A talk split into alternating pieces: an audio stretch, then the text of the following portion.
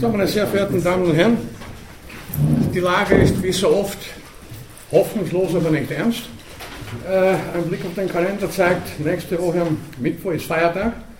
Wurde bin außerdem sowieso in Berlin, also die Vorlesung findet nicht statt.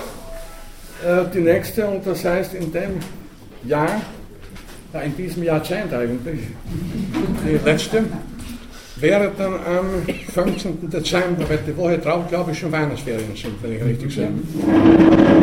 Oder gehe ich der falschen Datum? Nein, das sind die Ferien. Passt ja gut. Also die nächste Veranstaltung dann am 15. Dezember. Äh, bevor wir weitermachen, äh, noch einige Hinweise zur Literatur in eigener Sache. Ich mache auch Werbung für meine eigenen Produkte. Äh, was die Vorlesung betrifft, äh, finden Sie in dem Buch Darwin und Darwinismus, in der Hauptsache historische Aspekte, vor allem die Theorie Darwins, auch Vorläufe und vor allem die Weiterentwicklung äh, der Ideenwelt Darwins, etwa auch Darwin und Religion, also verschiedene Aspekte, die wir hier schon besprochen haben. In diesem Buch hier Darwins Kosmos, sinnvolles Leben in einer sinnlosen Welt, wir kommen darauf noch äh, zu sprechen in dieser Vorlesung, äh, finden Sie dann mehr philosophische Aspekte zur Evolution bzw. philosophische Konsequenzen bis hin eben zur Frage nach dem Sinn, zur Frage, ob man aus der Evolution irgendeinen Sinn ableiten kann. Eine uns ja alle irgendwie beschäftigende Fragestellung. Wir kommen auch noch zum Thema Evolution und Moral. Da ist von mir vor kurzem erschienen, wie viel Moral verträgt der Mensch. Ich kann vorwegnehmen, nicht allzu viel, aber Weihnachten kommt, vielleicht können Sie diese Bücher auf Ihre Wunschliste stellen. So viel also Werbung für meine Sachen, ich glaube, mehr darf ich nicht bewerben. Äh, Ihr neuestes Buch. Bitte? Ihr neuestes Buch haben Sie erwähnt. Ja, das wäre schon zu viel des Guten. Aber Sie besuchen ja Buchhandlungen, das ist ja verfügbar. Ja, es geht um, in dem Buch um die Evolution des Fressens, also Evolution der menschlichen Nahrungsgewohnheiten. Falls Sie das interessiert, das behandeln wir hier nicht, weil sonst wird das thematisch ausufern. Der Titel lautet, wie der Mensch wurde, was er ist, mit Doppel-S. Gut, äh, wir werden das vorweg, den ersten Prüfungstermin, der erste Prüfungstermin wird also aller Voraussicht nach, ich brauche immer meine Brille,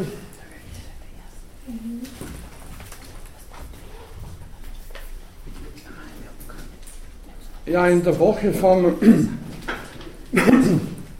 31. Jänner bis 4. Februar stattfinden. Also ich werde es noch genau dann festlegen. Und Sie werden dann rechtzeitig, spätestens nach Weihnachten, äh, zu Beginn des Jahres im Internet, in den diversen Ankündigungen, dann auch den genauen Termin äh, erkennen. Es wird vier Termine geben, wie immer. Den zweiten dann Anfang äh, März, den dritten mitten im äh, nächsten Sommersemester und den vierten gegen Ende des nächsten Sommersemesters. Gut, so viel zu den formalen Dingen. Wir haben uns zum letzten Mal mit der Evolution äh, des Menschen beschäftigt. Und äh, das Wichtigste dabei, auch für die weiteren Überlegungen, sind folgende äh, Umstände.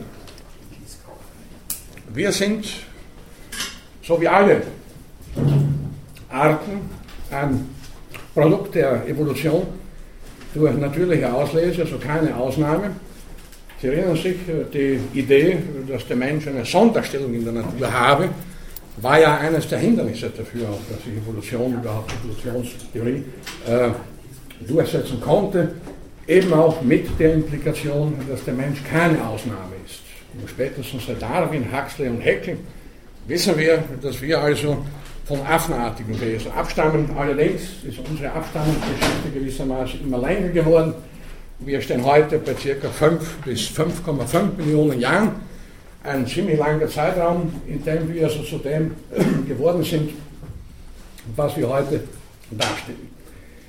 Äh, aufrechter Gang, Befreiung, pardon, Befreiung der Vorextremität von der Aufgabe der, der Fortbewegung, Gehirnvergrößerung sind die wichtigsten anatomischen äh, Details, gewissen anatomischen Trends unter Anführungszeichen. Die unsere Evolutionslinie kennzeichnen.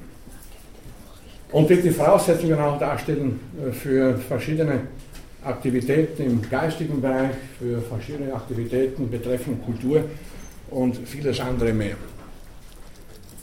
Darwin scheint selbst erschrocken geworden zu sein, gewesen zu sein, über die Implikationen seiner und auch anderer Naturforscher Auffassungen, wir sind gewissermaßen affenartige Wesen, wenn auch mit ganz bestimmten Eigenschaften, aber alle Affen haben bestimmte Eigenschaften, auch Schimpansen und Orangutans sind nicht miteinander identisch, sie unterscheiden sich auch. Und daher hat er, hier wollen wir also fortsetzen, das moralische Argument in seine Abstammung des Menschen eingebaut. Was heißt das? Er meinte, also gut, wir stammen von niedrigen Lebewesen ab, wie er sich ausdrückte, von niedriger organisierten Formen, aber die Evolution gibt uns ja die Chance einer höheren vor allem in moralischer Hinsicht. Wir sind nicht dazu verflucht oder verdammt gewissermaßen, äh, aggressive Tiere zu bleiben, sondern können vor allem Kraft unserer sozialen Instinkte, wie er sie ausdrückte, das entwickeln, was wir als moralisch Gute bezeichnen, Tugenden, Hilfsbereitschaft, Nächstenliebe, all das, was in der, im Bereich der Moral auch sehr positiv besetzt ist.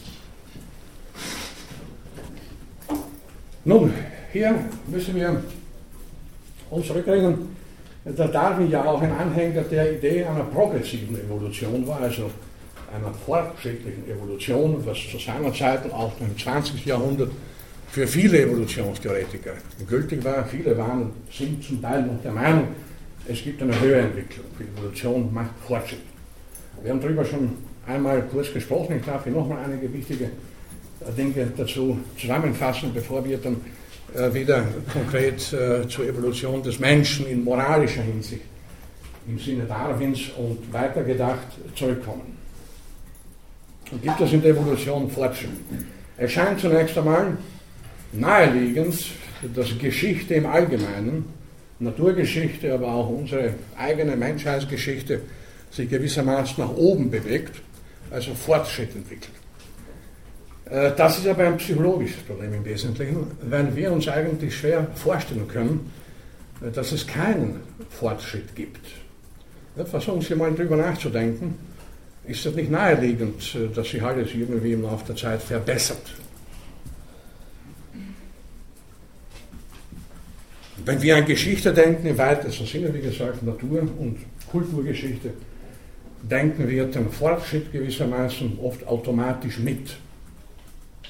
Und natürlich denkt jeder von uns, was sein eigenes äh, Leben betrifft, oder hofft zumindest, dass es nicht schlechter, sondern besser werden wird. Also ich kenne niemanden, der von der Idee beseelt ist, hoffentlich wird es mir nächstes Jahr schlechter gehen als in diesem Jahr, sondern natürlich umgekehrt, falls es jetzt nicht in Ordnung ist, soll es nächstes Jahr besser werden oder falls alles passt, sollte der Status gehalten werden. Das ist klar und psychologisch verständlich.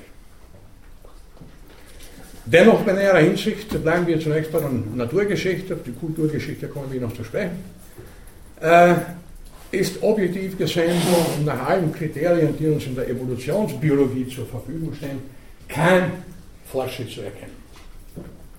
Ich wiederhole hier bereits früher in dieser Vorlesung Gesagtes, es gibt zwar natürlich eine Komplexitätszunahme bei unterschiedlichen Stammeslinien.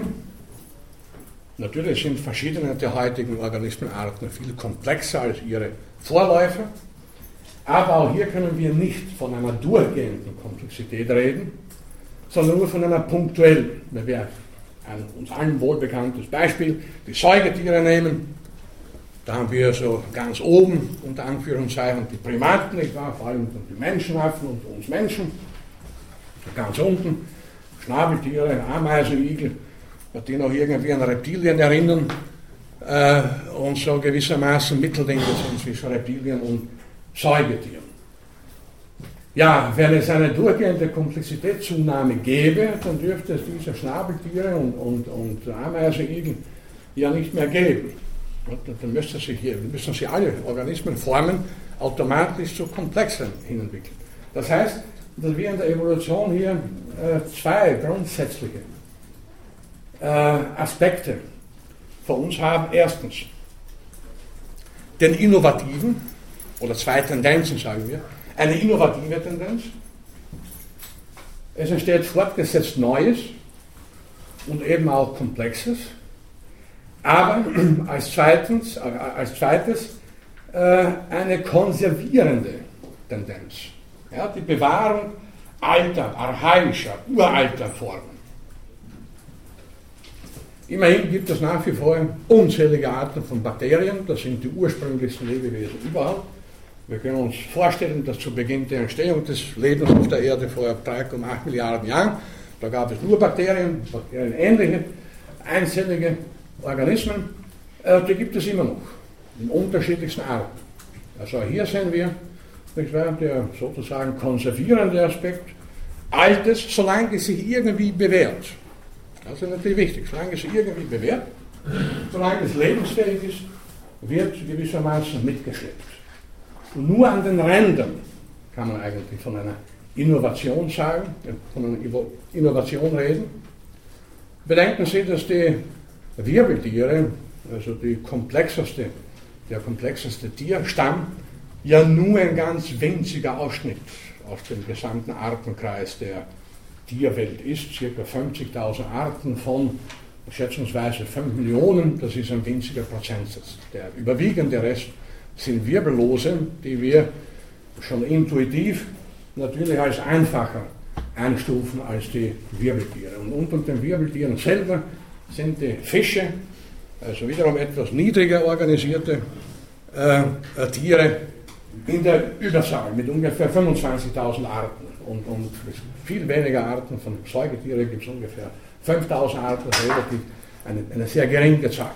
Ja, wir dürfen uns da nicht blenden lassen von unserer Wahrnehmung. Natürlich nehmen wir in erster Linie äh, die größeren Tiere wahr, die komplexen, aber das sind, wie gesagt, bei objektiver, bei näherer Hinsicht sind die in der Minderzahl. Die Mehrzahl der Tiere, um die Pflanzen mal beiseite zu lassen, sind jetzt nach unserem Empfinden niedriger organisiert. Natürlich sind die, die Ausdrücke schon mehrmals verwendet, niedriger, höher, äh, die sollte man gar nicht verwenden, wenn man einigermaßen objektiv sein möchte. Denn was heißt niedrig, was heißt hoch? Allenfalls kann man sagen, komplex oder weniger komplex. Niedrig und hoch impliziert irgendwie schon Wertungen, die nicht legitim sind. Wie gesagt, es geht in der Evolution nur darum, dass sie etwas bewährt. Und da ist es vollkommen gleichgültig, äh, ob das die Struktur eines Regenwurms ist, den wir wiederum als niedriger betrachten, oder ein Schimpanse oder ein Braunbär, was auch immer. Die Evolution kennt keine Bewertungen, nicht wahr? sondern es geht nur darum, dass eine bestimmte Struktur, ein bestimmtes Funktionsgefüge lebensfähig ist und sonst gar nichts. Immer wieder wurde ins Treffen geführt, ja, äh, Evolution bedeutet Fortschritt auch von Biologen und älteren Biologen zumal, weil die Artenzahl zunimmt. Das kann man so auch nicht sagen. Es ist zwar richtig, äh, dass äh, zu Beginn der ersten Jahrmillionen oder Hunderte von Jahrmillionen nach der Entstehung des Lebens auf der Erde die Artenzahlen relativ gering gewesen sein dürften. Aber es gibt keine konstante äh, Artenzahl Zunahme, sondern es gibt, das haben, wir, das haben wir auch schon erwähnt, immer wieder gewaltige Einbrüche, Massenaussterben, Katastrophen, Krisen der Evolutionsgeschichte, wo dann in einigen Fällen äh, bis zu 80 oder 85 Prozent aller jeweils existierenden Arten wieder ausgestorben sind.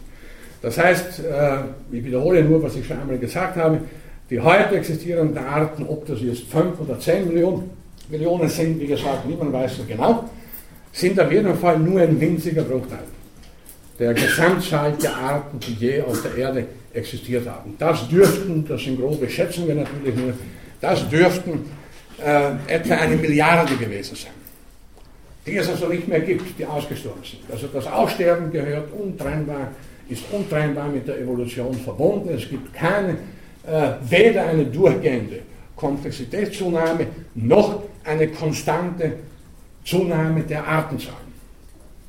Also kann man auch unter diesem Aspekt nicht von einem Fortschritt reden, sondern wir kommen darauf zurück, was ich glaube ich schon zu Beginn äh, der Vorlesung im Oktober äh, gesagt habe, das Ganze ist eigentlich ein gewaltiges Pushwerk.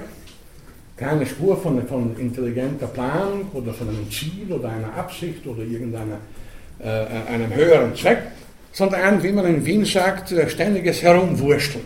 Wenn eine Zeit lang geht es, dann geht es wieder nicht und dann sterben Hunderte, Tausende oder Zehntausende Arten aus, ein paar bleiben, die wursteln wieder weiter, ohne dass man, wie gesagt, objektiv gesehen irgendeinen Plan oder irgendein Ziel erkennen könnte.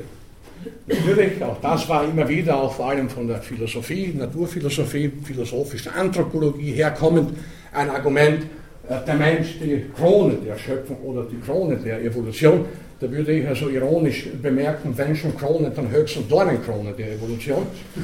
Äh, es gibt keinen objektiven Hinweis erstens darauf, dass der Mensch der Abschluss der Evolution ist, weil die Evolution ein, offener, ein offenes Geschehen ist, ein offenes Programm, wo wir von keinem Abschluss reden können.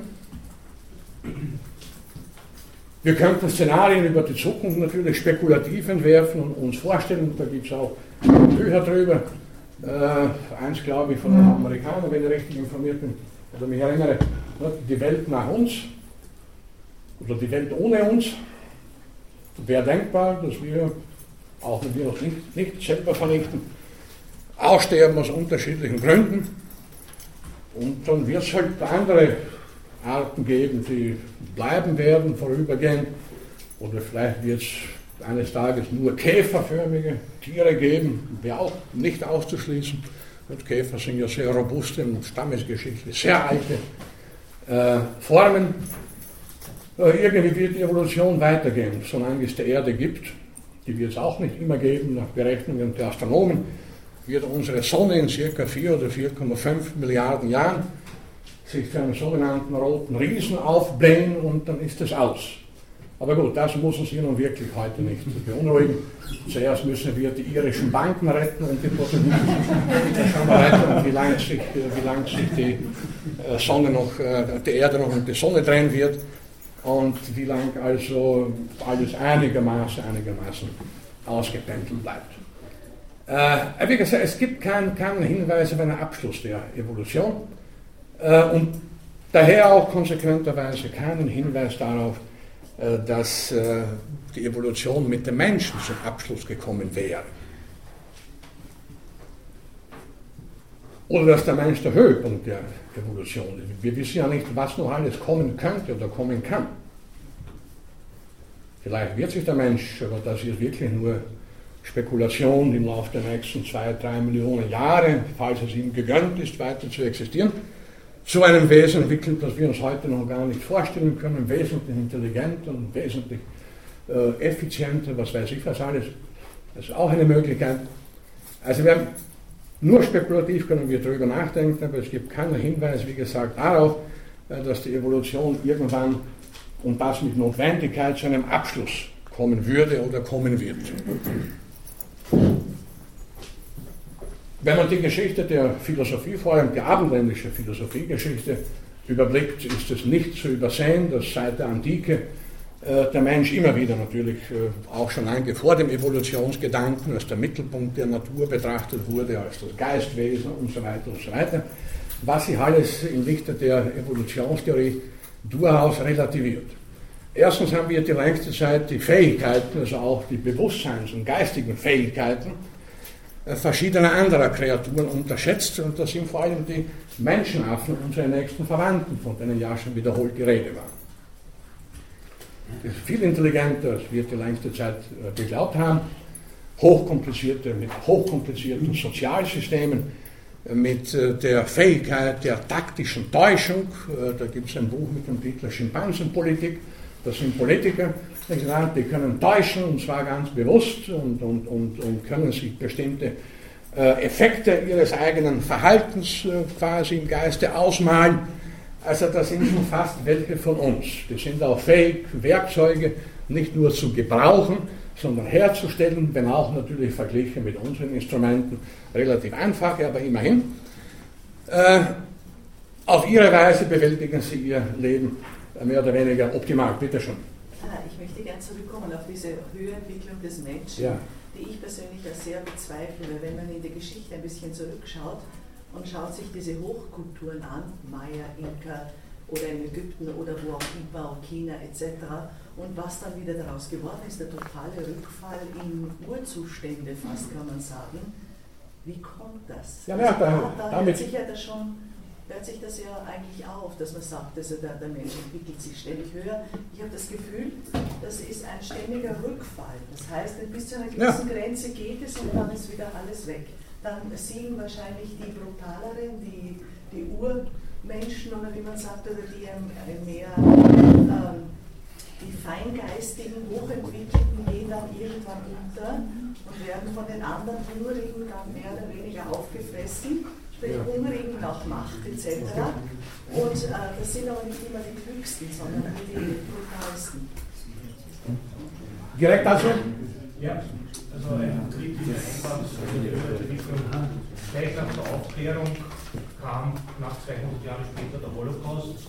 Ich kann da keine evolutionäre Entwicklung Nein, stimmt. Gut, also damit greifen Sie beide gewissermaßen vorweg zur, zur, zur Menschheit, zur Kulturgeschichte jetzt schon Sie reden hier so von den Kulturen der Maya und so weiter oder auch, ich komme gleich darauf zu sprechen. Bleiben wir noch ganz kurz bei der Naturgeschichte und bei der Naturgeschichte des Menschen. Man könnte hier auch, und das ist auch ein altes Argument, um das noch anzufügen, auch aus der Evolutionsbiologie, ja, und die Gehirnvergrößerung, das ist doch ein eindeutiger Indikator, dass es zumal bei Menschen eine Höherentwicklung gab. Darüber könnte man wieder streiten und man könnte, man muss grundsätzlich Folgendes sagen. Der alte Biologe, einer der Begründer der theoretischen Biologie, auch eine Zeit lang hier in Wien tätig, Ludwig von Bertalanffy, einmal sagte,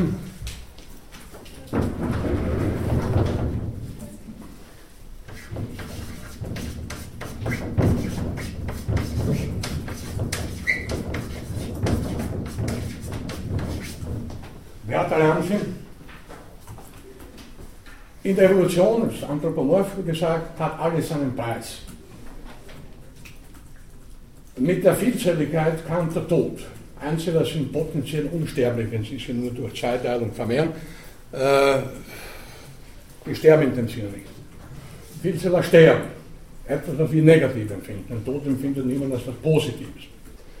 Mit dem Nervensystem kam als Begleiterscheinung der Schmerz. Auch unangenehm sein kann. Und mit dem Bewusstsein schließlich, vor allem dann dem menschlichen Bewusstsein, na gut, da können Sie alle eine ganze Armee von negativen Aspekten äh, aufzählen. Äh, Depressionen, Schizophrenie, Paranoia, Angstzustände und so weiter und so weiter können nur, kann nur ein Lebewesen haben mit einem ausgeprägten, hochkomplizierten Bewusstsein. Nicht so Krokodile werden sicher nicht depressiv, allenfalls verhungern sie, wenn nicht zu fressen sind. Und äh, Schnabeltiere haben ganz gewiss keine Existenzängste in einem metaphysischen Sinn. Also kann man sagen, schön und gut, sogar wenn man, ja, sogar wenn jemand sagt, eine Evolution, da geht es immer irgendwie vorwärts, immer hinauf und so weiter, muss dafür ein gewisser Preis entrichtet werden. Und auch das würde letzten Endes gegen einen durchgehenden Fortschritt in der Evolution sprechen. Und wichtig ist ja eines noch ganz grundsätzlich, und ich komme jetzt mal gleich zur menschlichen Kulturgeschichte, äh, dass ja die Evolution sich niemals linear, geradlinig vollzieht und das betrifft auch die Evolution unserer Familie, der Hominiden. Die vielen ausgestorbenen Arten oder Unterarten, von denen zum letzten Mal kurz die Rede war, wo sind die alle geblieben? Das sind gewissermaßen alle Seitenzweige oder, wenn Sie so wollen, Zwischentöne unserer Evolution. Die ging also nicht von A über B, C nach X oder was, sondern mit über viele Seitenzweige, viele äh, falsche Starts sozusagen, viele abgebrochene Stammbaumäste und so keineswegs geradlinig von, von einem äh, affenartigen Wesen direkt eben zum, zum Homo sapiens, der dann den Höhepunkt der Evolution darstellen würde. Ja, und Ihre Hinweise vorhin, was unsere eigene Geschichte betrifft, und nicht nur Naturgeschichte, sondern jetzt darüber hinaus äh, die Geschichte unserer Kulturen, äh, zeigt im Wesentlichen ja dieselben Merkmale, wenn auch aus anderen Gründen. Es gibt keine durchgehende äh, kulturelle Evolution in dem Sinne, dass automatisch alles immer besser wird. Darauf, darauf deuten alle die Kulturen hin, das sind sehr viele, die aus unterschiedlichen Gründen ausgestorben sind. Ob das die alten indianischen Kulturen sind, die zum Teil ja äh, von den Europäern vernichtet wurden, ob das die alten europäischen Kulturen waren, die, die griechischen, die römischen, ob das die alten Ägypter waren, die Sumerer, die alten japanischen, indischen Kulturen. Äh, die gibt es alle entweder nicht mehr oder nur noch in Relikten sodass für die kulturelle Entwicklungsgeschichte des Menschen äh, auch das Aussterben ein Merkmal zu sein scheint. Und eins ist klar, das zeigt uns unsere Geschichte sehr deutlich und das spricht nicht unbedingt für uns. Überall dort, wo eine komplizierte, technisch hochentwickelte Kultur auf eine weniger technisch weniger entwickelte Kultur stieß, war die zweitgenannte gewissermaßen das Opfer, wurde mehr oder weniger direkt oder zumindest indirekt vernichtet. Das zeigt uns die Geschichte durchgehend. Und Sie haben vorhin den Ausdruck Rückfall erwähnt. Ich würde nicht einmal von Rückfall äh, reden, sondern es sind einfach Vorgänge,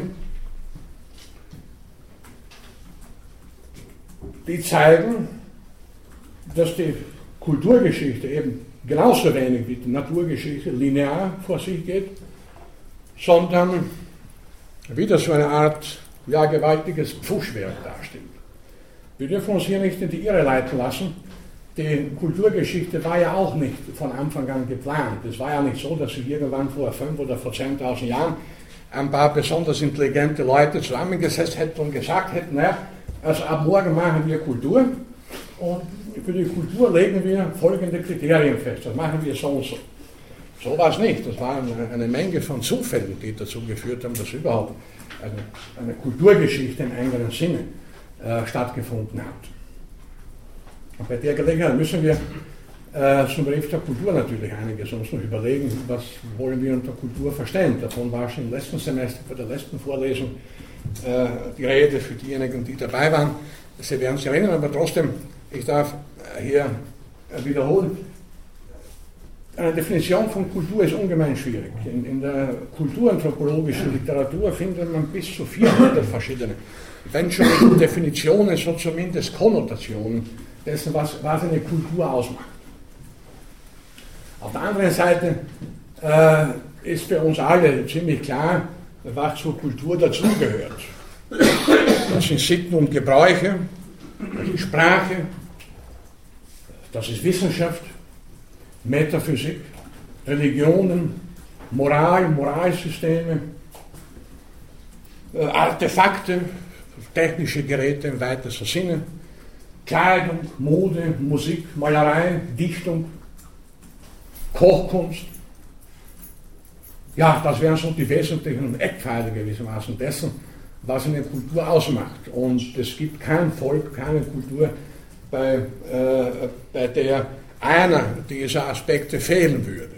Überall betreiben Menschen auf irgendeine Art und Weise Musik, überall haben sie irgendwelche metaphysischen Gedankengebäude entwickelt über die Entstehung des Kosmos und so weiter. Überall wird äh, gedichtet und erzählt, sogar die schriftlosen Völker, die zwar, haben zwar keine Romane geschrieben, aber sie erzählen sicher so durch mündliche Überlieferung, werden Geschichten erzählt. Überall gibt es irgendwelche Rituale, irgendwelche Feste, irgendwelche Moralsysteme, Sitten, Bräuche und so weiter. Also das alles macht immer eine Kultur aus. Und das heißt, wir brauchen jetzt nicht im Detail uns mit der Frage aufzuhalten, ja, wie definieren wir es ganz konkret Kultur und Definitionen suchen, sondern können davon ausgehen, wir wissen ja ungefähr, was zu einer Kultur dazugehört. Das Interessante ist, ob sich das alles jetzt, oder inwieweit sich das, oder die Entwicklung dessen, äh, von der äh, biologischen Evolution unterscheidet. Oder läuft die Kulturgeschichte genauso ab wie die Naturgeschichte? Wir haben vorhin schon gesagt, es gibt also Phänomene wie Aussterben und so weiter, das betrifft die Kulturgeschichte genauso, aber wir müssen uns auch Folgendes vor Augen führen. Während in der Evolution des Lebens, oder während die Evolution des Lebens darin besteht, dass im Laufe mehr oder weniger langer Zeiträume genetische Programme verändert werden. Das heißt, jede Organismenart ist Träger eines ganz bestimmten genetischen Programms und Evolution bedeutet eine Veränderung dieses Programms. So entstehen neue Arten, wieder neue genetische Informationsprogramme.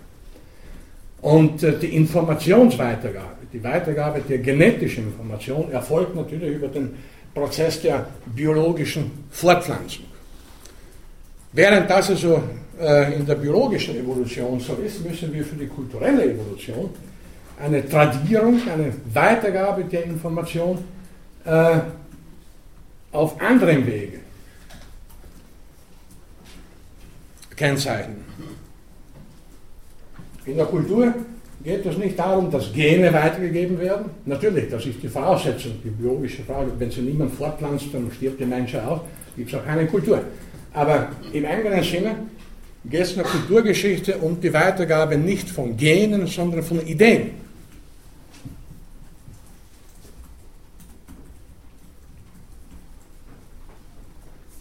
Und daher ist natürlich die Voraussetzung für jede Kulturgeschichte auch äh, die Entwicklung von Sozietäten, von Gesellschaften. Ein einzelner Mensch auf einer einsamen Insel kann noch so schöne Ideen haben, wenn er sie niemandem mitteilen kann, äh, wird das nie realisiert. Also die Geschichte der Kulturen ist eine, kann man auch sagen, Vermehrung von Ideen.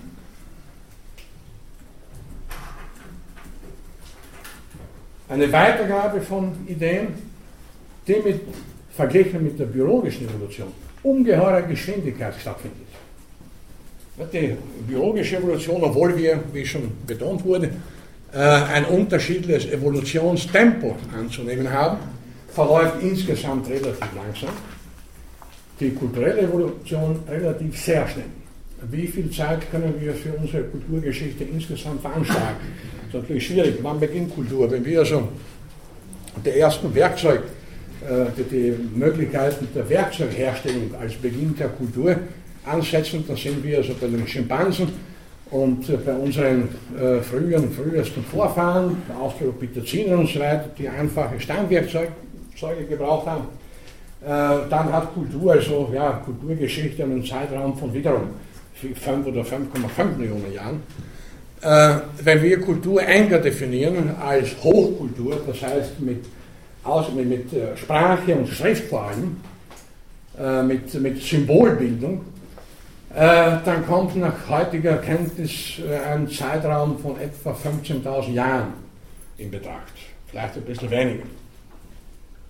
Über einige frühe, früheste Zivilisationen ist man sich noch nicht im Klaren, aber die, die man kennt, das alte Ägypten, Sumer, Babylon und so weiter, ja, das geht zurück, äh, wenn man alle Anfänge mit berücksichtigt, so 8.000 oder 10.000 Jahre ungefähr. Also verglichen mit der biologischen Evolution des Menschen ein sehr, sehr kleiner Zeitraum und verglichen mit der Evolution des Lebens insgesamt ein, ein so kleiner Zeitraum, dass auf einer Skala, die sagen wir 10 Meter äh, lang wäre, nur einen winzigen, dünnen Strich bedeuten würde. Und das ist der Umstand zu verdanken, äh, dass sich in der Kultur eben Information, und zwar als intellektuelle Information, nicht als genetisch, als intellektuelle Information, äh, unmittelbar durch Sprache und Schrift weitergegeben werden kann. Äh, das ist eine einfache Überlegung. Äh, genetische Information kann naturgemäß nur linear weitergegeben werden von einer zur nächsten Generation durch den Prozess der äh, sexuellen Fortpflanzung Ideen können nach alle Richtungen hin weitergegeben werden. Auch in die umgekehrte Richtung. Das heißt, äh, die Alten können von den Jungen lernen. Das genetisch umgekehrt natürlich nicht geht. Bitte. Könnte man vielleicht, also wir haben jetzt schon geredet über, über Brüche in kultureller Evolution, könnte man aber den Fortschritt dort festmachen, wo sich einfach kulturelle Evolution in seiner Geschwindigkeit vergrößert hat, weil es ja ist, dass, äh, dass kulturelle Evolution immer schneller geworden ist. Das lässt er aber nicht ganz verstanden. Dass es immer schneller geworden ist, dass es immer rapider Ja. geworden ist. Aber das bedeutet äh, natürlich nicht, äh, dass die Evolution insgesamt schneller wird. Das ist ja gerade das Problem, nicht wahr? Dass wir uns ja inzwischen, dass wir Gefahr laufen, inzwischen gewissermaßen uns selber davon zu laufen. Wenn man, wenn man so mal die Zeiträume vergegenwärtigt, äh, Evolution des Lebens knapp 4 Milliarden Jahre. Evolution der Primaten 70 oder 80 Millionen Jahre. Evolution des Menschen im weitesten Sinne circa 5 Millionen Jahre. Evolution der Kulturen in dem vorhin gesagten engeren Sinn ungefähr 10, sagen wir vielleicht 15.000 Jahre. Evolution der modernen Technologie 100 Jahre. Wer heute das Glück hat, 100 Jahre alt zu sein, oder wie der Schauspieler und Sänger Johannes Hessers, der wird am Sonntag 107 und ich habe da ein Interview gelesen mit ihm, sehr interessant und sehr ermutigend. Was wünscht er sich für die Zukunft? Noch viele schöne Rollen. Nur hat er gemeint, äh, es wird dann immer schwieriger, weil nur wenige Theaterstücke geschrieben wurden mit 107-Jährigen. Da habe ich schon überlegt, ob ich nicht ein Stück schreiben sollte für ihn, wo ein 107-Jähriger äh, die Hauptrolle spielt und ihr könnt das Stück dann alle paar Jahre seinem aktuellen Alter gemäß abwandeln, so 110, 115 Jahre und so weiter. Bitte. Da war so eine lustige Geschichte mit dem Hestas heute in der Zeitung und zwar ist gestanden, der Hestas hört jetzt mit dem Rauchen auf, der muss eine Grund, damit seine Frau noch lange etwas von ihm hat. Ja, also der könnte, äh, er ist angeblich blind, aber der kann sich, er ist noch voll da, Geist, der kann sich erinnern. Der hat also, ist über 100, eine Zeitspanne von über 100 Jahren bewusst erlebt. Und eigentlich hat er die moderne Technologie, die uns heute beherrscht, von der Picke auf erlebt. Was gab es im Jahr 1903, als er zur Welt kam? Ja, Flugzeuge, das war noch eine sehr wackelige Angelegenheit. Eisenbahn gab es, aber bitte nicht zu vergleichen mit den heutigen Hochgeschwindigkeitszügen. Es gab erste Autos, aber noch, noch mit Holzgestell und so weiter. Äh, ganz Österreich gab es, glaube ich, zwei Telefone. Der Kaiser hatte eins und ich weiß nicht, wer der zweite war, aber sie wurden nie benutzt. Äh, wen hätte man auch anrufen sollen? Zwei gibt. Das ist langweilig. Äh, Fernsehen, Radio, nicht zu reden von Computern, das sind überhaupt erst für ein paar Jahrzehnte und die, das Internet hat ja jetzt erst einen Geburtstag gefeiert, also äh, lächerlich, was den Zeitraum betrifft. Und das Internetzugang haben wir hier in Österreich, ich glaube, seit 19, also seit, wie war das, seit 15 Jahren oder so, kann das sein? Ja, ja. Okay, wie auch immer, das ist also jedenfalls minimal. Nicht? Äh, das ist dann die Beschleunigung, die äh, natürlich uns auch teilweise äh, erschrecken muss, äh, weil sie uns davon zu laufen droht. Aber zurück nochmal kurz zu den Unterschieden oder zu den Eigen, zum Wesen der kulturellen Evolution. Wie gesagt, es geht um Weitergabe von Ideen, um die Weitergabe von äh, intellektueller Information, nicht von genetischer. Und das geht nach allen Richtungen mit hoher Geschwindigkeit. Klar, das ist ganz einfach. Warum? Weil man intellektuelle Information, um sie weiterzugeben, es ist nicht angewiesen auf die Weitergabe der Gene, sondern ich kann aufschreiben. Zunächst erzählen und aufschreiben, was ich mir denke und, und in Büchern, Zeitschriften, Zeitungen und sonstigen Magazinen oder heutzutage auch den modernen elektronischen Datenträgern für jeden zugänglich machen, der oder die nur die Sprache versteht, in der das niedergeschrieben ist.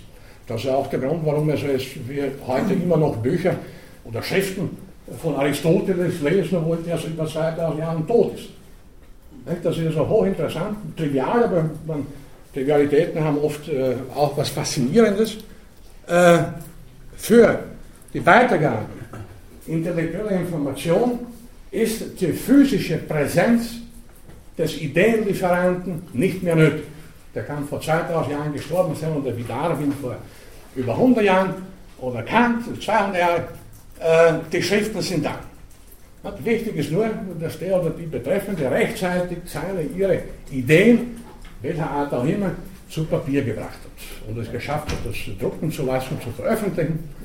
Ob es sich dabei ist um Kochrezepte handelt, um, um, um wissenschaftliche äh, Theorien, um metaphysische Gedankensysteme oder um mathematische Problemlösungen, ganz egal, sofern das betreffende Ideen rechtzeitig aufgezeichnet werden auf außerkörperlichen Trägern, also ursprünglich waren das Tontafeln oder irgendwelche äh, Wachstafeln und so weiter, später eben dann Bücher und Zeitungen und Zeitschriften.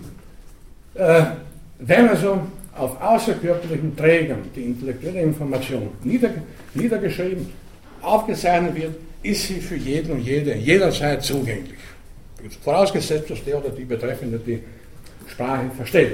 Es gibt ja auch viele Übersetzungen, wie man weiß. Und die Bücher von Aristoteles, die wir heute lesen, die wenigsten können das im griechischen Original noch lesen, aber es gibt Übersetzungen ins Deutsche, ins Englische und so weiter. Und man kann sich in die Ideenwelt eines Gelehrten vor über 2000 Jahren hinein vertiefen. Das ist natürlich äh, das Entscheidende in der äh, kulturellen Evolution. Nicht? Ideen werden noch einmal auf außerkörperlichen Trägern fixiert und auch unabhängig von der körperlichen, physischen Existenz des Betreffenden weitergegeben. Deswegen läuft dieser Prozess so schnell. Und dann, ja vorhin den Ausdruck Ideenvermehrung gebraucht, äh, ich zitiere immer wieder gern bei dieser Gelegenheit äh, den britischen Dichter George Bernard Shaw, äh, der Folgendes gesagt hat. Ist der Unterschied zwischen materieller und, und, und intellektueller Entwicklung. Wenn Sie einen Apfel haben und ich habe einen Apfel und wir tauschen die beiden Äpfel aus, was haben wir danach hier? Wieder jeder einen Apfel. Und falls die sogar noch mehr oder weniger identisch sind, hat sich da nichts geändert. Haben Sie aber eine Idee über irgendetwas, ich habe eine andere Idee zum gleichen Thema und wir tauschen die Ideen aus, dann haben wir jeder zwei.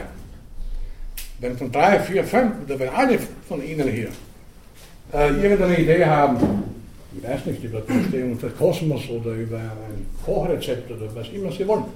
Und wir beginnen das auszutauschen, naja, dann haben wir schlagartig eine, eine, eine, gewaltige äh, Wurst von, von Ideen, wenn wir die dann noch anderen Leuten da draußen in der Universitätsstraße weitergeben und die erzählen uns, wie sie darüber denken, ja, dann haben wir binnen kurz, kürzester Zeit eine Ideenfülle, äh, die uns dann geradezu zu erdrücken droht. Im Falle der biologischen genetischen Evolution ist das natürlich nicht so. Nicht? Das wird nicht also der, der Nachkomme von einem Pelikan irgendwas völlig anderes werden und, und, und es da hunderte verschiedene oder tausende verschiedene Pelikane gibt mit höchst unterschiedlichen Phänotypen, sondern Pelikan bleibt Pelikan im Wesentlichen, sofern er sich nicht über Jahrmillionen eben als Art verändert. Während wir hier ein gewaltiges Netzwerk von Ideen äh, haben. Äh, kein Mensch könnte heute sagen, äh, wie viele Ideen die Menschheit insgesamt hervorgebracht hat. Keiner von uns kann sagen, wie viele Ideen er oder sie selber schon gehabt hat. Unmengen. Hat jemand von Ihnen eine Ahnung, wie viele Bücher insgesamt seit der Erfindung des Buchdrucks äh, hergestellt worden sind? Also wie viele Buchtitel? Oder war erst bis vor ein paar Jahren auch nicht gewusst, keine Schande, irgendwann habe ich es irgendwo gelesen. Und seither weiß ich es. Wie viele werden das ungefähr sein? Ein paar Milliarden. 100 Milliarden. Bitte? 100 Milliarden.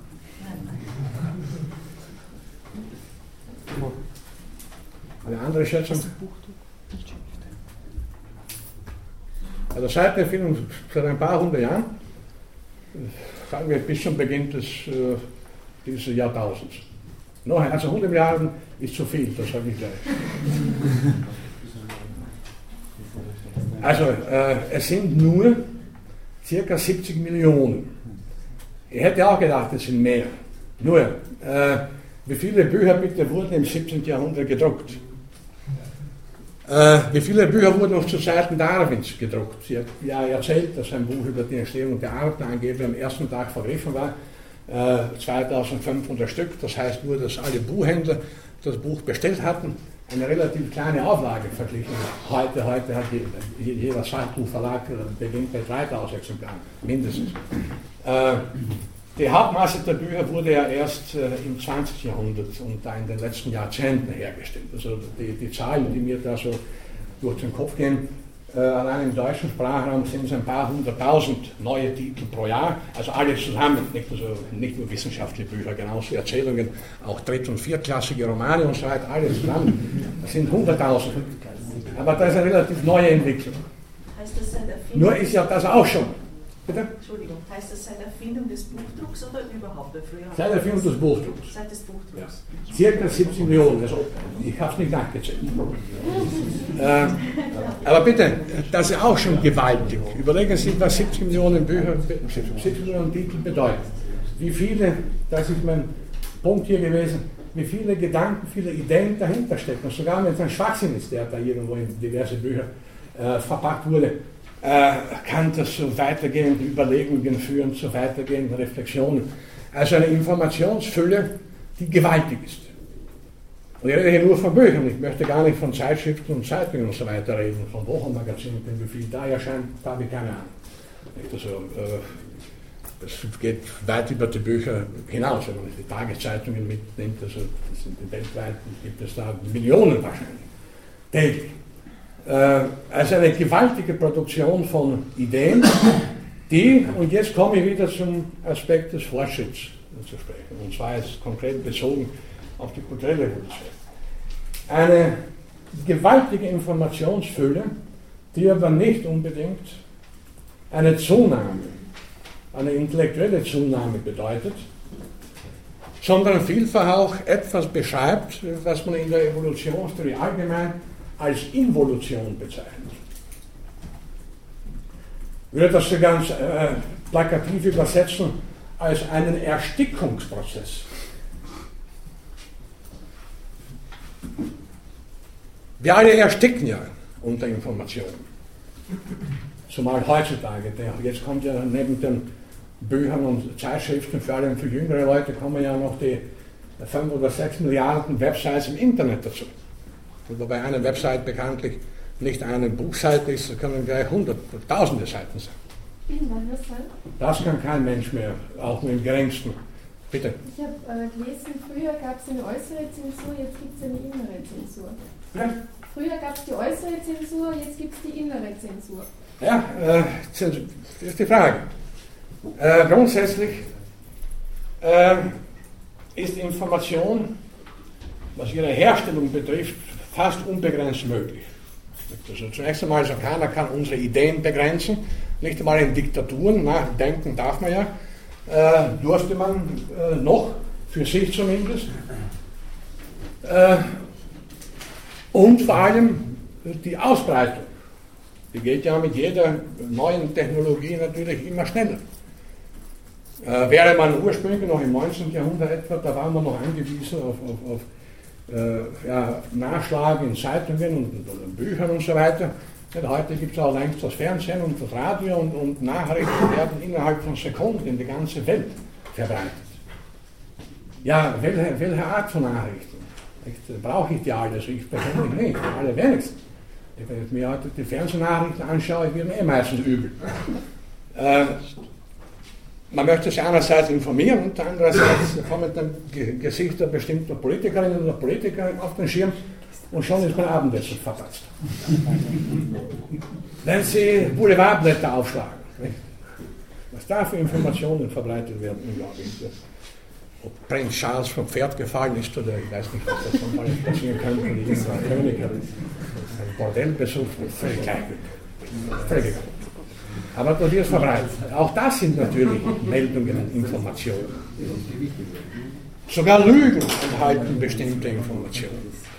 Und wenn Sie den Ausdruck Zensur verwenden, beziehungsweise innere und äußere Zensur, äh, wie auch immer man das bezeichnen möchte, äh, natürlich haben wir, verfügen, verfügen, wir, und das mögen Sie unter der inneren Zensur verstehen, äh, über selektive Wahrnehmung. Ich kann ja nicht alles wahrnehmen, was, was an Informationen da ist, das, das geht nicht. Das ist unmöglich.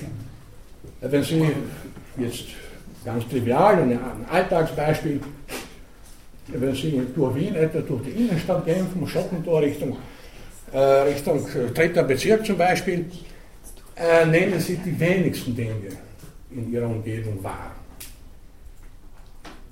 Nur einen winzigen Ausschnitt. Äh, die meisten Menschen, die Sie treffen, die nehmen Sie wahr als eine amorphe Masse und kaum jemanden außer persönlich Bekannte äh, unmittelbar als Individuum. Außer der fällt irgendwie besonders auf durch einen Hut, der drei Meter hoch ist, oder der Markantstände in der Kärntnerstraße, da schauen wir vielleicht, äh, was der davor hat. Aber solange sich die Leute so einigermaßen normal und Anführungszeichen bewegen mit ihren Einkaufstaschen und was sie da so alles tragen, die uns gar nicht auf. Ganz zu schweigen von den vielen kleinen Dingen, die da in der Innenstadt herumliegen und so weiter. Wir nehmen Informationen selektiv auf, das ist zunächst einmal überaus positiv, weil sonst würden wir tatsächlich und buchstäblich unter der Information ersticken. Nun handelt es sich hier um eine sehr alltägliche Informationsaufnahme, die wir halt während eines Spaziergangs etwa äh, vollziehen. Äh, was aber die Informationsfülle betrifft, äh, die jetzt niedergeschrieben ist oder im Internet auch, auch wieder niedergeschrieben letzten Endes, äh, da beginnt natürlich längst die Schwierigkeit, wenn ich mich informieren möchte, ja, stimmt das und das überhaupt so? Vor allem, wenn es unterschiedliche Meinungen über irgendwas gibt. Äh, da hat mir vor kurzem, eine, vor kurzem, vor ein, zwei Jahren, eine Studentin aus Graz geschrieben, ob denn die Evolution tatsächlich eine Tatsache wäre. Ich habe zurückgeschrieben, natürlich, dafür gibt es so und so viele Hinweise und so, und dann schreibt sie zwei Tage später zurück, naja, aber im Internet steht was ganz anderes. Ja, im Internet steht natürlich alles, auch der größte Schwachsinn, sie können alles hineinstehen. Was soll ich da jetzt antworten? Das ist das neue Problem. Nicht? Also wie selektiert die Information? Da steht dort, da steht dort, na, was ist jetzt wahr, alles oder nichts? Das ist die neue Herausforderung der Bildung. Die von der Bildungspolitik natürlich, wie man sieht, nicht ernst genommen wird. Im Gegenteil. Es ist ja besser, wenn man sich in der Information für nicht orientieren kann. Das ist ja allemal für die Politiker günstiger, als wenn man orientiert ist und sogar tatsächlich fähig ist, das herauszupicken, was auch relevant ist oder sein könnte. Da hatte so mein früherer Lehrer, Erhard Oeser, den ich schon mal hier in dieser Vorlesung erwähnt habe, in einem seiner Bücher bereits in den späten 80er Jahren, äh, sehr kritisch äh, den Prozess der Informationsverdichtung beschrieben auch kritisch in Bezug auf die Entwicklung der Wissenschaften. Oeser sprach von seichten Kanälen, von Wegwerftheorien, von einer Informationsüberflutung und letzten Endes äh, davon, dass in früheren Zeiten starke Gehirne an schwachen Geräten gesessen sind und heute zunehmend schwache Gehirne an starken Geräten sitzen. Wer das für eine Übertreibung hält, soll sich halt intensiver den heutigen Wissenschaftsbetrieb oder bestimmte Wissenschaften in der Praxis anschauen. Aber es betrifft alle Bereiche, noch einmal, dass durch diese Entwicklungsbeschleunigung, die man ja als zunächst durchaus positiv wahrnehmen mag, je mehr Informationen man hat, um, umso besser natürlich, grundsätzlich. Das betrifft ja schon andere Tiere auch. Je mehr ein, ein Igel über seine Umgebung weiß, je mehr ein Maulwurf die, die Erde abzuschätzen versteht, in der er kriecht, umso besser natürlich. Nur sind das immer unmittelbar überlebensrelevante Informationen, die ein Igel oder ein Maulwurf oder irgendein Tier über seine oder ihre Umgebung sammelt, während wir keine Relevanzkriterien mehr haben. Noch ein Bauer vor, vor 50 oder 60 Jahren wusste genau, was er unmittelbar braucht. Er hat das Wetter genau, genau beobachtet, das war immer sehr wichtig, nicht wahr? Jetzt heute Regen, kommt dann Gewitter, dann ist es riskant, aufs Feld hinauszufahren und so weiter. Äh, hat Informationen gesammelt über seinen unmittelbaren Lebensbereich und darüber, wie er halt in diesem Bereich mehr oder weniger gut überleben kann. Und jetzt haben wir Informationen, die wir gar nicht mehr zusammen brauchen, die wird uns ja aufgedrängt geradezu. Überall, sogar wenn Sie irgendwas nicht wissen wollen, können Sie es kaum überhören, weil aller Orten an jeder U-Bahn-Station liegen Zeitungen mit Schlagzeilen, die können wir gar nicht übersehen. Äh, da müssen wir ja ständig mit geschlossenen Augen äh, durch die Stadt gehen, was dann wieder ein anderes Risiko wäre. Deswegen sprach ich eben vorher also von Involution, also von einem Prozess, der äh, Erstickungsgefahr gewissermaßen verursacht. Im Weiteren bedeutet Involution, also auch im Bereich der organischen Evolution, so etwas wie eine Stagnierung, eine Sackgasse, wo da nichts mehr herauskommt, ganz einfach gesagt. Die Evolution kennt viele Sackgassen, das überhaupt nichts Außergewöhnliches. Die Entwicklung bestimmter Organe und so weiter, die dann letzten Endes dem, ihrem Träger keinen Nutzen mehr bringen, sondern nur noch Schaden und dann stirbt das Ganze aus. Äh, Im Bereich der kulturellen Evolution, der Kulturgeschichte haben wir jetzt auf jeden Fall auch äh, können wir jetzt auf jeden Fall auch von Involution reden, also so gewissermaßen von äh, einer Phase, und da greife ich noch einmal Ihren Rückfall auf, äh, einer Phase, wo man dann von Evolution, insbesondere im kreativen Sinne, immer weniger reden kann. Involution bedeutet zwar nicht das Rückfall auf frühere Stadien, denn das Stadium, in dem wir uns heute befinden, äh, gab es nie, da gibt es keine Präzedenz, Präzedenzfälle. Nie gab es, nie vorher gab es Computer, irgendwo im alten Ägypten und die sind dann wieder ausgestorben, im 20. Jahrhundert wieder erfunden worden, das gab es nicht. Äh, das sind einmalige neue äh, Technologien, seit kurzem erst. Also kann man da nicht von einem Rückfall reden, aber eben davon, dass die Entstehung des Neuen zunehmend auch eine Art Unterdrückungsmechanismus bewirkt. Und bitte bedenken Sie, dass Evolution natürlich immer, das gilt sowohl für den biologischen als auch für den kulturellen Bereich, Vielfalt voraussetzt. Ja, wo nichts ist, kann sich nichts entwickeln. Jetzt werden Sie sagen, ja, wozu dann die Aufregung? Es ist ja gut, dass es eine Fülle, eine Vielfalt von Informationen gibt.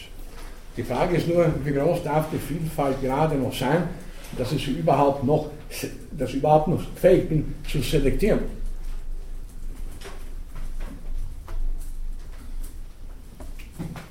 Es gab natürlich immer wieder, das erwähne ich nur am Rande, äh, zyklische Geschichtstheorien, also Vorstellungen, dass sich die Menschheitsgeschichte immer wieder, also zyklisch gewissermaßen wiederholt. Einige von Ihnen werden sicher Oswald Spengler kennen, der Untergang des Abendlandes. Spengler unterschied das hier nur am Rande.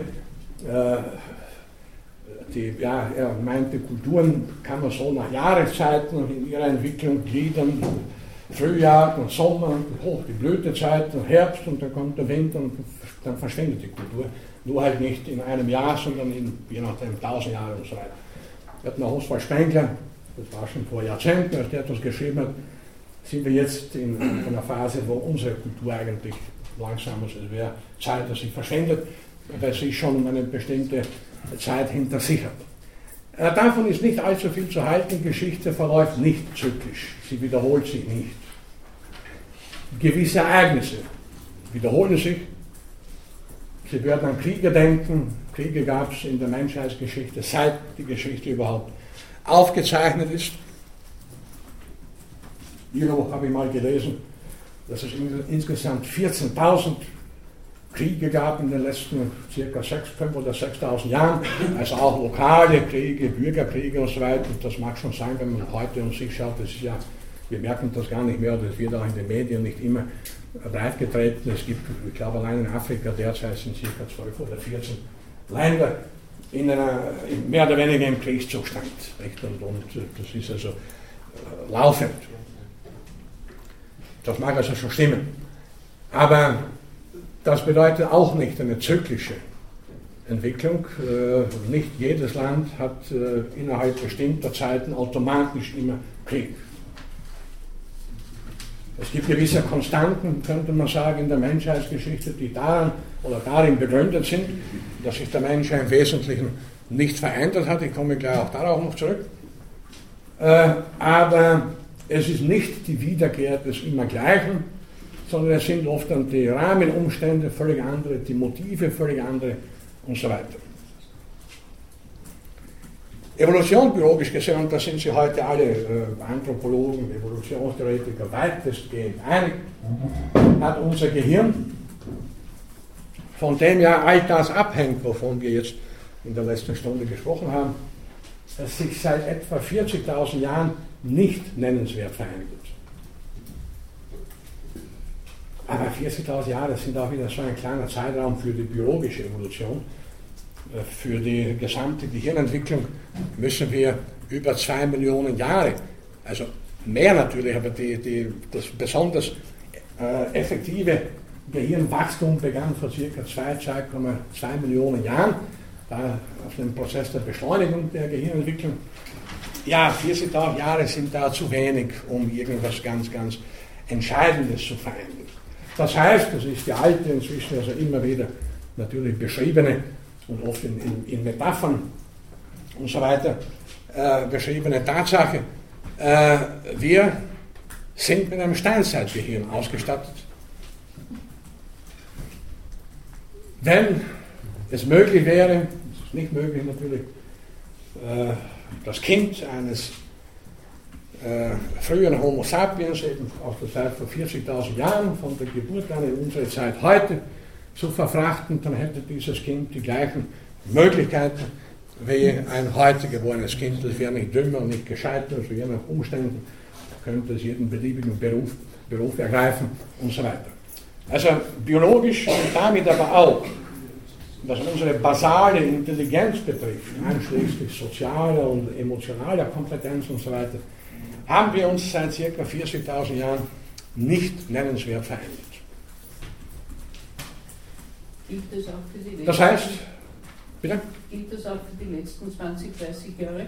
Ich habe nur eine Arbeit von Pathologen gelesen, dass sich angeblich äh, bei pathologischen Untersuchungen gezeigt hat, dass eine Zunahme der Formation des Reticularis zu verzeichnen ist. Das heißt, dass die Vernetzungsstrukturen, also nicht die graue Substanz, die wir sowieso im Übermaß haben, nicht? weil wenn bei einem Rausch 20 Millionen graue Zellen zugrunde gehen, verblödet man nicht. Man kann viele Räusche haben, die man verblödet. Ja, Aber das äh, sozusagen die Intelligenz ist begründet durch die Zahl an Vernetzungen. Ja. Und die sollen sich angeblich laut Morphologen vermehren in den letzten Jahrzehnten. Aber auch das hat nicht zu fundamentalen qualitativen Unterschieden geführt. Nicht, äh, das ist ja auch eine Frage individueller Vernetzung ist. Das ist trivial, dass man, je mehr man sich geistig beschäftigt und, und, ständig auf Trab ist, äh, dass da mehr vernetzt wird, als wenn man nur monoton, äh, bitte. Ja, Pathologen beschäftigen sich ja meistens mit erwachsenen toten Menschen, würde ich sagen. Und ist es Auch das, so, ja. dass diese Vernetzungen erst im Laufe des Lebens entstehen und sich vermehren und nicht angeboren sind? Dass das ist alle Homo sapiens vor ein paar Millionen Jahren halt höhere Vernetzungen haben können Ja. Das heißt also wiederum, äh, wir können dabei bleiben. Im Durchschnitt sind wir Steinzeitmenschen geblieben. Und wir werden das auch unter dem Bereich der Ethik und, und der, des Sozialverhaltens noch besprechen. Da gibt es wie gesagt auch viele Metaphern, nicht wahr? Also der Steinzeitmensch im Frack und, und Mammutjäger in der Metro und so weiter, eine Menge von Buch- und Zeitschriftentiteln, äh, die mehr oder weniger plakativ und, und äh, durchaus anschaulich beschreiben. Und wir haben vorhin äh, gesagt, nicht also im, im, als, als Bemerkung oder Ihre äh, Bemerkung, äh, dass äh, die Beschleunigung, die wir heute vor allem auf technologischem Gebiet äh, mitbekommen und, äh, beobachten können und auch irgendwie also nutzen, uns ja vielfach überfordert. Also da wäre jetzt, da könnte man aus der Alltagspsychologie so viele Beispiele nehmen. Äh, da kann jeder, jeder, wenn er genug Selbstironie hat, sich selber kritisch prüfen, was ihm so immer wieder für Pannen passieren, vor allem in komplexen Zuständen. Also wir sind oft überfordert, auch überfordert nicht nur mit der Informationsfülle, sondern äh, mit der Geschwindigkeit auch der Alltagsprozesse heute. Da gibt es auch so äh, Unwörter wie Multitasking, nicht mehr so gleichzeitig also ein Buch schreiben, essen und, und fernschauen. Nicht? Das kann nicht ganz gut gehen, obwohl das vielfach pro- propagiert wird. Heute bin ich von Graz nach Wien zurückgefahren und da ist, wollte etwas einnicken, das war mir nicht möglich, weil hinter mir ist ein jüngerer Mann gesessen mit seinem Handy, der hat ununterbrochen telefoniert, ununterbrochen. Und da ging es immer um dasselbe. Termin, äh, Zahlungstermin, äh, Unterlagen und Updating von irgendetwas. Äh, sehr. Und je mehr solcher Leute unterwegs und aktiv sind, umso, umso schneller wird unsere Welt zugrunde gehen. ja, das meine ich ernst. Und dann natürlich sind wir bei unserer Evolution primär ja worauf wohl ausgerichtet, unter Anführungszeichen auf das Überleben, auf das physische Überleben. Und dazu brauchen wir primär die Information wie der Igel und der Maulwurf und so weiter, wie unsere nächste Umgebung und so weiter. Und da kennen wir uns auch einigermaßen aus. Denn sonst wären wir nicht mehr da. Wenn wir immer in die falsche Richtung laufen würden und so weiter, irgendwann würde sich das alles negativ bemerkbar machen. Äh, überfordern tun uns die neuen Rahmenumstände unseres Daseins, und damit sage ich sicher nichts Neues, sondern wie gesagt, äh, in komplexen Situationen, da versagt unser Steinzeitgehirn oft. Also da gab es auch schon seit Jahrzehnten viele verschiedene Experimente, die uns einerseits zum Lächeln animieren mögen, andererseits aber auch zu kritischem Nachdenken veranlassen müssen. Eines der bekannteren Beispiele, das, das Experiment mit den Feuerwehrlöschzügen, da wurde also ein Brand simuliert am Computer, man bei Skandinavien war das, und, und alle Informationen, die nötig waren, wurden den, wurden den Probanden gegeben, Informationen über den Brand und so weiter und die Temperatur Ende ist mehr. Und da war der, ein Löschfahrzeug war hier, eines da und so weiter. Und jetzt hatten die Leute also im Experiment die Aufgabe, den Brand zu löschen. Und das waren keineswegs Idioten, durchaus intelligente Leute. Fast jeder hat versagt. Fast jeder hat dazu geführt, dass der äh, Brand sich noch rascher ausbreitet. Weil wir dazu tendieren, so einseitig mit Brachialgewalt gewissermaßen Probleme zu lösen und nicht also äh, zu schauen, da gibt es ja sehr viele Faktoren, wie gehen die zusammen. Also Systemdenken, systemtheoretische Denken, das allerorten heute propagiert wird und das auch sehr wichtig ist, aber wir tun uns zum Teil sehr schwer, äh, die Dinge wirklich ihrer Komplexität gemäß zu beurteilen. Ja, oder Massenpaniken. Bitte? Massenpaniken passieren ja auch, obwohl jeder im Grunde wüsste, wie sich zu verhalten hat, aber dann doch nicht. So. Ja, man müsste auch natürlich sagen, äh, aber das geht ja schon in den Bereich der aktuellen Kultur, der Zivilisationskritik. Mit einigen Dingen haben wir uns offenbar zu viel vorgenommen. Jetzt haben wir, wie gesagt, die irischen Banken retten, dann kommen die portugiesischen, die griechischen, sind äh, auch noch nicht aus dem Stein, Spanien erwartet und so weiter. Was ist eigentlich passiert?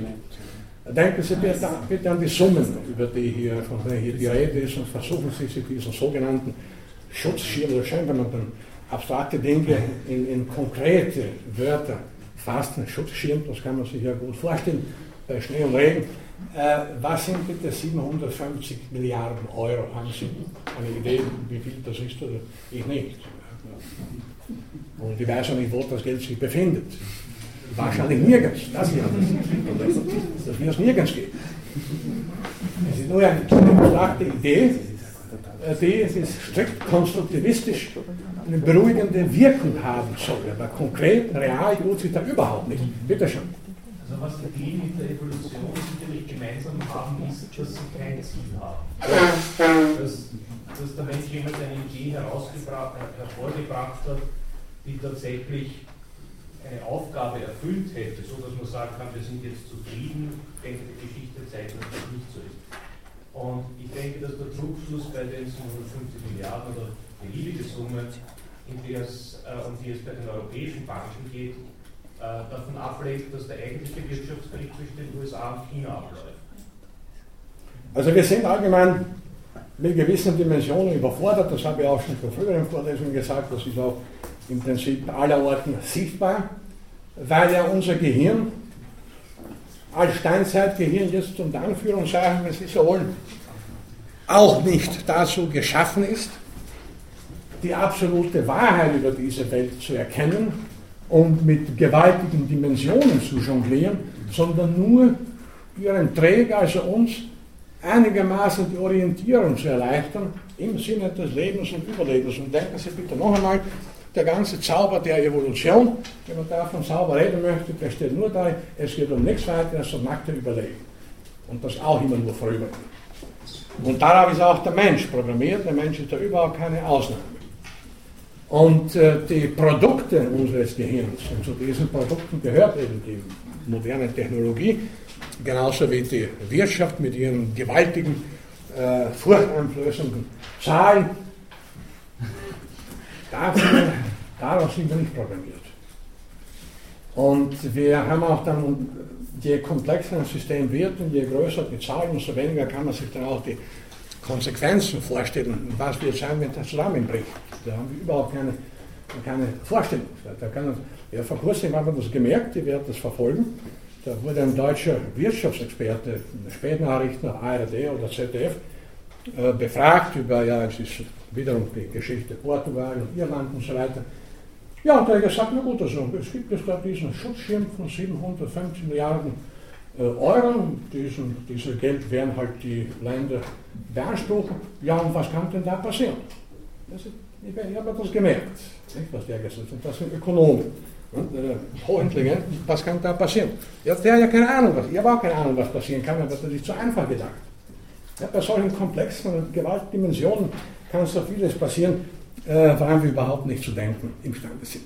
Und denken wir nur bitte nochmal, äh, wenn wir genug äh, Selbstironie haben, wie oft wir auch im Alltag uns oft völlig verkalkulieren. Ich meine jetzt nicht in Bezug auf Geld, sondern wie oft wir völlig falsch bestimmte Menschen einschätzen, äh, völlig falsch bestimmte Situationen einschätzen, Risiken völlig falsch kalkulieren, Gefahren dort wittern, wo keine sind, unser bei der Sicherheit wegen, wo es wirklich gefährlich ist, da kann jeder für sich und jeder für sich äh, Beispiele finden und bitte. Ich wollte nur noch ein bestätigendes Beispiel zu Ihrer Bemerkung über diese Feuerwehreinsätze, die ja. nicht funktioniert haben, bringen.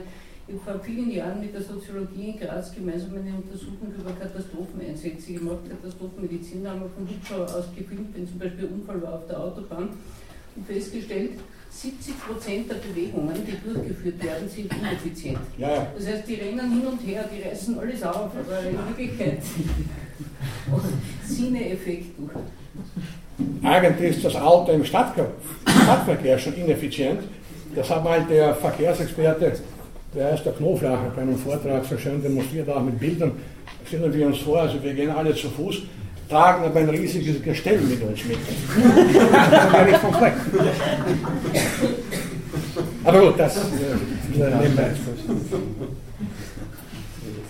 Die Lösung wäre natürlich immer, das, gibt es ja auch, das sage ich auch nichts Neues, da gibt es ja schöne Formen, Small is Beautiful und so weiter, also zurück zu kleinen Strukturen, zu überschaubaren Systemen, äh, Verlangsamkeit wäre angesagt und so weiter. Leicht gesagt. Äh, Nochmal gibt es also in der kulturellen Evolution eine progressive, äh, verläuft die kulturelle Evolution progressiv, fortschrittlich, im Sinne, das müssen wir klarer definieren, im Sinne von ständiger Verbesserung. In der, Im biologischen Bereich wollen wir und können wir nicht wirklich von Verbesserung reden, aber im kulturellen Bereich dürfen wir diesen Ausdruck durchaus verwenden bedeutet kulturelle Entwicklung, Kulturgeschichte eine beständige Verbesserung. Gut, jetzt werden Sie natürlich aufgrund einfacher Beobachtungen beziehungsweise aus allem, was wir aus der Geschichte kennen, sagen, naja, zum Beispiel heutzutage, wenn es kalt wird und schneit und so weiter, haben wir Heizung, da ist warm, es ist nicht mehr gezwungen, zwei Steine zu reiben, um die Höhle etwas zu erwärmen. Und noch die Menschen im Mittelalter, bitte, da war es kalt, nicht? Und im Winter, das war ja alles nicht so lustig. Es gab kein Warmwasser, keine Wasserleitung. Äh, schwierig. Da sind wir heute wesentlich besser dran, buchstäblich besser. Stimmt auch. Wir dürfen aber nicht vergessen, dass äh, die Menschen im Mittelalter ja ihre Zeit und sich selber anders wahrgenommen haben als wir. Da muss man immer mitdenken. Da könnte man zum Beispiel sagen, zur Zeit äh, des Philosophen Kant, nicht? Kant hat ja seinen Vaterstadt Königsberg praktisch nie verlassen, aber das war damals nicht so außergewöhnlich. Es gab nicht allzu viele Forschungsreisende wie Humboldt, die an andere Kontinente gefahren sind und so weiter. Es gab keinen Kongresstourismus, es gab ja keine Symposien und Kongresse und Vorträge da und dort. Äh, jetzt könnte man sagen, bitte, ich war gestern in Graz, heute bin ich wieder in Wien, nächste Woche fliege ich nach Berlin, am Dienstag am Abend wieder nach Wien zurück, wunderbar, wie das alles funktioniert. Ja, zu Kants Zeiten wäre das nicht möglich. Nur, warum bitte hätte Kant von Königsberg nach Berlin fahren sollen? Hätte ja keine, keine Veranlassung gesehen.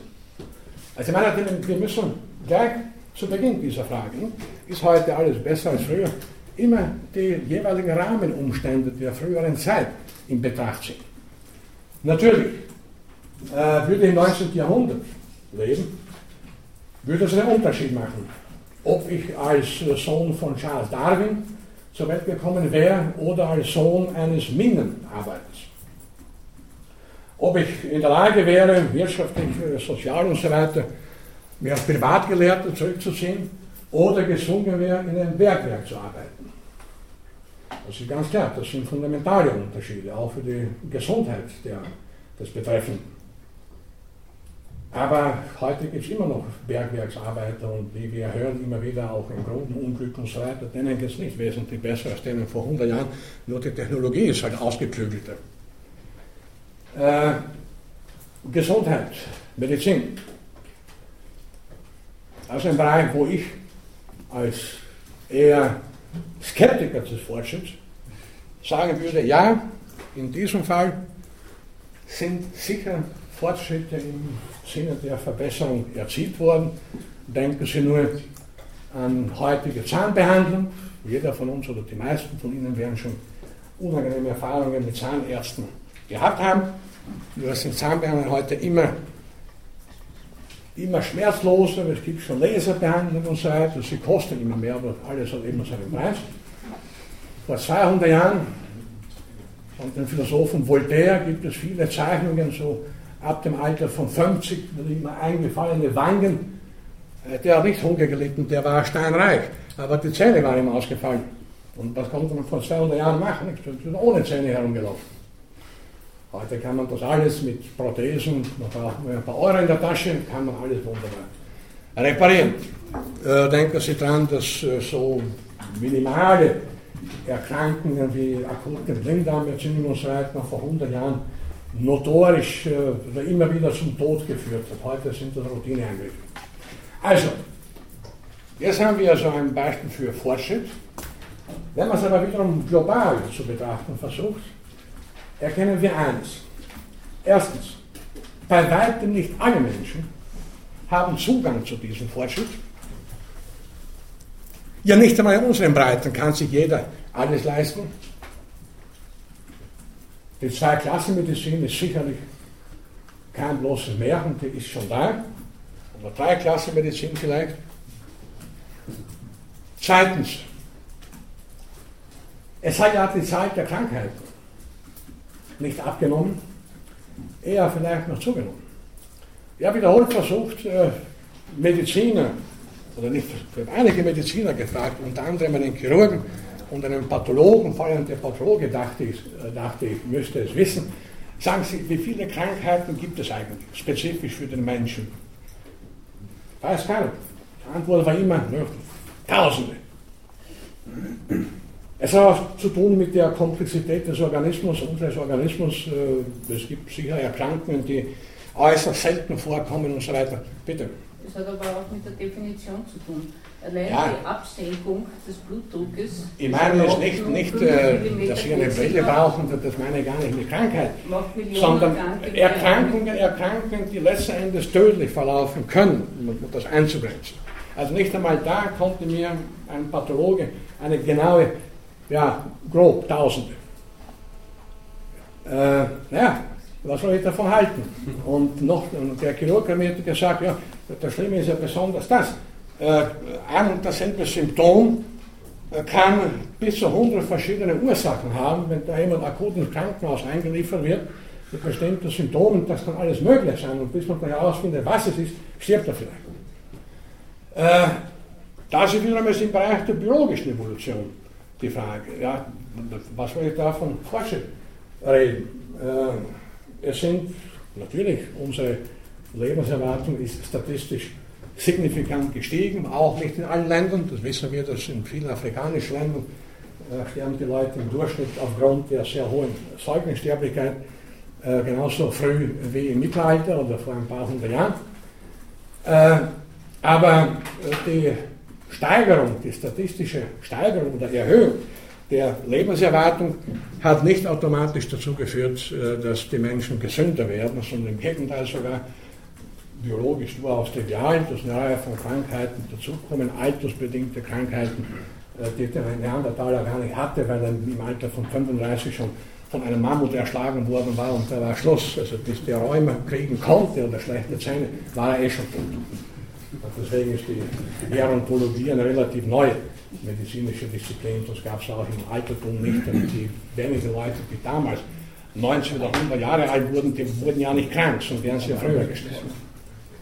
Äh, bitte, Sie wollten schon ja, vorhin. Äh, ich wollte nur anmerken, also ich finde, man kann zu einem gewissen Grad von biologischen Fortschritt sprechen, insofern dass Erbkrankheiten da schon mehrfach zurückgegangen sind durch Methoden wie die pränatale Diagnostik und also da gibt es ja schon Fortschritte, jetzt würde ich sagen. Wenn nicht bei anderen Krankheitsbereichen, dann hier. Kommen nicht mehr auf die Welt. Ja, es gibt weniger ja, schlechte, also weniger kranke Gene in der Menschheit. Äh, was sich ständig verbessert hat, nicht nur jetzt in der Medizin, in der gesamten, in allen Wissenschaften, Naturwissenschaften zumal, äh, ist die Technologie, die Beobachtungsapparatur, die Methoden äh, der medizinischen Behandlung etwa. Äh, nehmen Sie, was Sie wollen, wir können in der Paläontologie heute von komplexen Methoden und Technologien wesentlich besser irgendwelche alten Saurier rekonstruieren, als es vor 100 Jahren der Fall war, wo man noch drüber gerätselt hat, was ist ein Saurier überhaupt, wo man nicht so genau wusste, wie man das einordnen sollte, das Phänomen. Äh, das betrifft genauso die astronomische Beobachtungstechnik und die Meeresforschung, alles natürlich. Äh, aber das heißt nicht, und da kommen wir abschließend noch einmal zurück zur Involution, das heißt nicht, dass wir durch diese steigende und beschleunigt sich entwickelnde Beobachtungs- und Experimentiertechnik uns auch einen wesentlich besseren Überblick verschafft hätten wenn Oeser sagt, er früher saßen schwache, starke Gehirn- und schwachen Apparaten, heute umgekehrt, ist das nicht nur eine bösartige Metapher, sondern es bedeutet auch, dass wir uns ja zunehmend auf Technologien verlassen, die wir dann wiederum, und so schließt sich der Kreis, als Einzelner immer weniger verstehen. Während der, die Computer damit, ich weiß nicht, ob Sie sich gut auskennen, ich habe keine Ahnung, wie das Ding funktioniert, ich weiß nicht, wie ich es bedienen muss. Und bin oft erstaunt, dass es funktioniert. In der Regel, meistens funktioniert das sogar, falls mir nicht ein Virus geschickt wird oder so. Äh, wir müssen das nicht wissen. Sie müssen auch nicht wissen, wie ein Auto konstruiert wird. Wenn Sie Auto fahren, Hauptsache Sie wissen, äh, wie Sie es zu lenken haben und wohin Sie fahren wollen. Äh, damit haben wir eine Situation erreicht, die sicherlich in unserer Evolutionsgeschichte von den anderen Lebewesen gar nicht zu reden einmalig und ohne Präzedenzfälle bleibt, dass wir uns zunehmend auf mehr oder weniger abstrakte, auf jeden Fall aber komplexe Produkte unseres eigenen Gehirns verlassen, diese aber vielfach nicht mehr unter Kontrolle haben. Sicher die Spezialisten, wenn am Computer irgendwas passiert, dann rufe ich halt jemanden, der sich auskennt man darf Computerspezialisten halt nur nicht danach fragen, wo eigentlich der Fehler lag und was er gemacht hat. Also da habe ich einige Computerspezialisten äh, konsultiert. Äh, erklären können die nicht. Meine Erfahrung zufolge. Aber mir ist es auch wurscht, Hauptsache sie reparieren das Werk. Mit irgendwelchen Kunstgriffen, die ich nicht kenne, die mir nicht zugänglich sind. Aber der Computer ist ja nicht das Einzige. Es gibt vieles in unserer Technologie, von dem wir nicht wissen, auch nicht zu wissen, auch nicht wissen müssen, wie sie funktioniert, solange wir sie nur einigermaßen bedienen können. Und das war die längste Zeit völlig anders. Nicht? Also mit der klassischen Technologie, mit der klassischen Mechanik, mit Hammer und Amboss und, und Hacke und, und Hebel und so weiter, da weiß jeder, aufgrund welcher physikalischer Gesetzmäßigkeiten das funktioniert, wie man den Hebel einzusetzen hat, damit man Steine aufheben kann und vieles andere mehr. In der längsten Zeit unserer Evolution waren wir auch in so einer Situation, äh, mehr oder weniger in der Lage, unsere Umgebung und das, was wir selber produziert haben, auch unter Kontrolle zu haben. Und es ist natürlich, äh, es bleibt Spekulationen überlassen, wie weit dieser Prozess sich äh, noch weiter beschleunigen darf. Äh, oder ob es eine, eine Welt kommen wird, in der dann wirklich nur noch ganz wenige Leute sich mit ganz wenigen Dingen auskennen werden und der Rest halt glauben wird müssen, was die machen. Darüber bitte ich nachzudenken. Für heute sind wir damit schon am Ende und sehen uns wieder heute in zwei Wochen. Schönen Abend.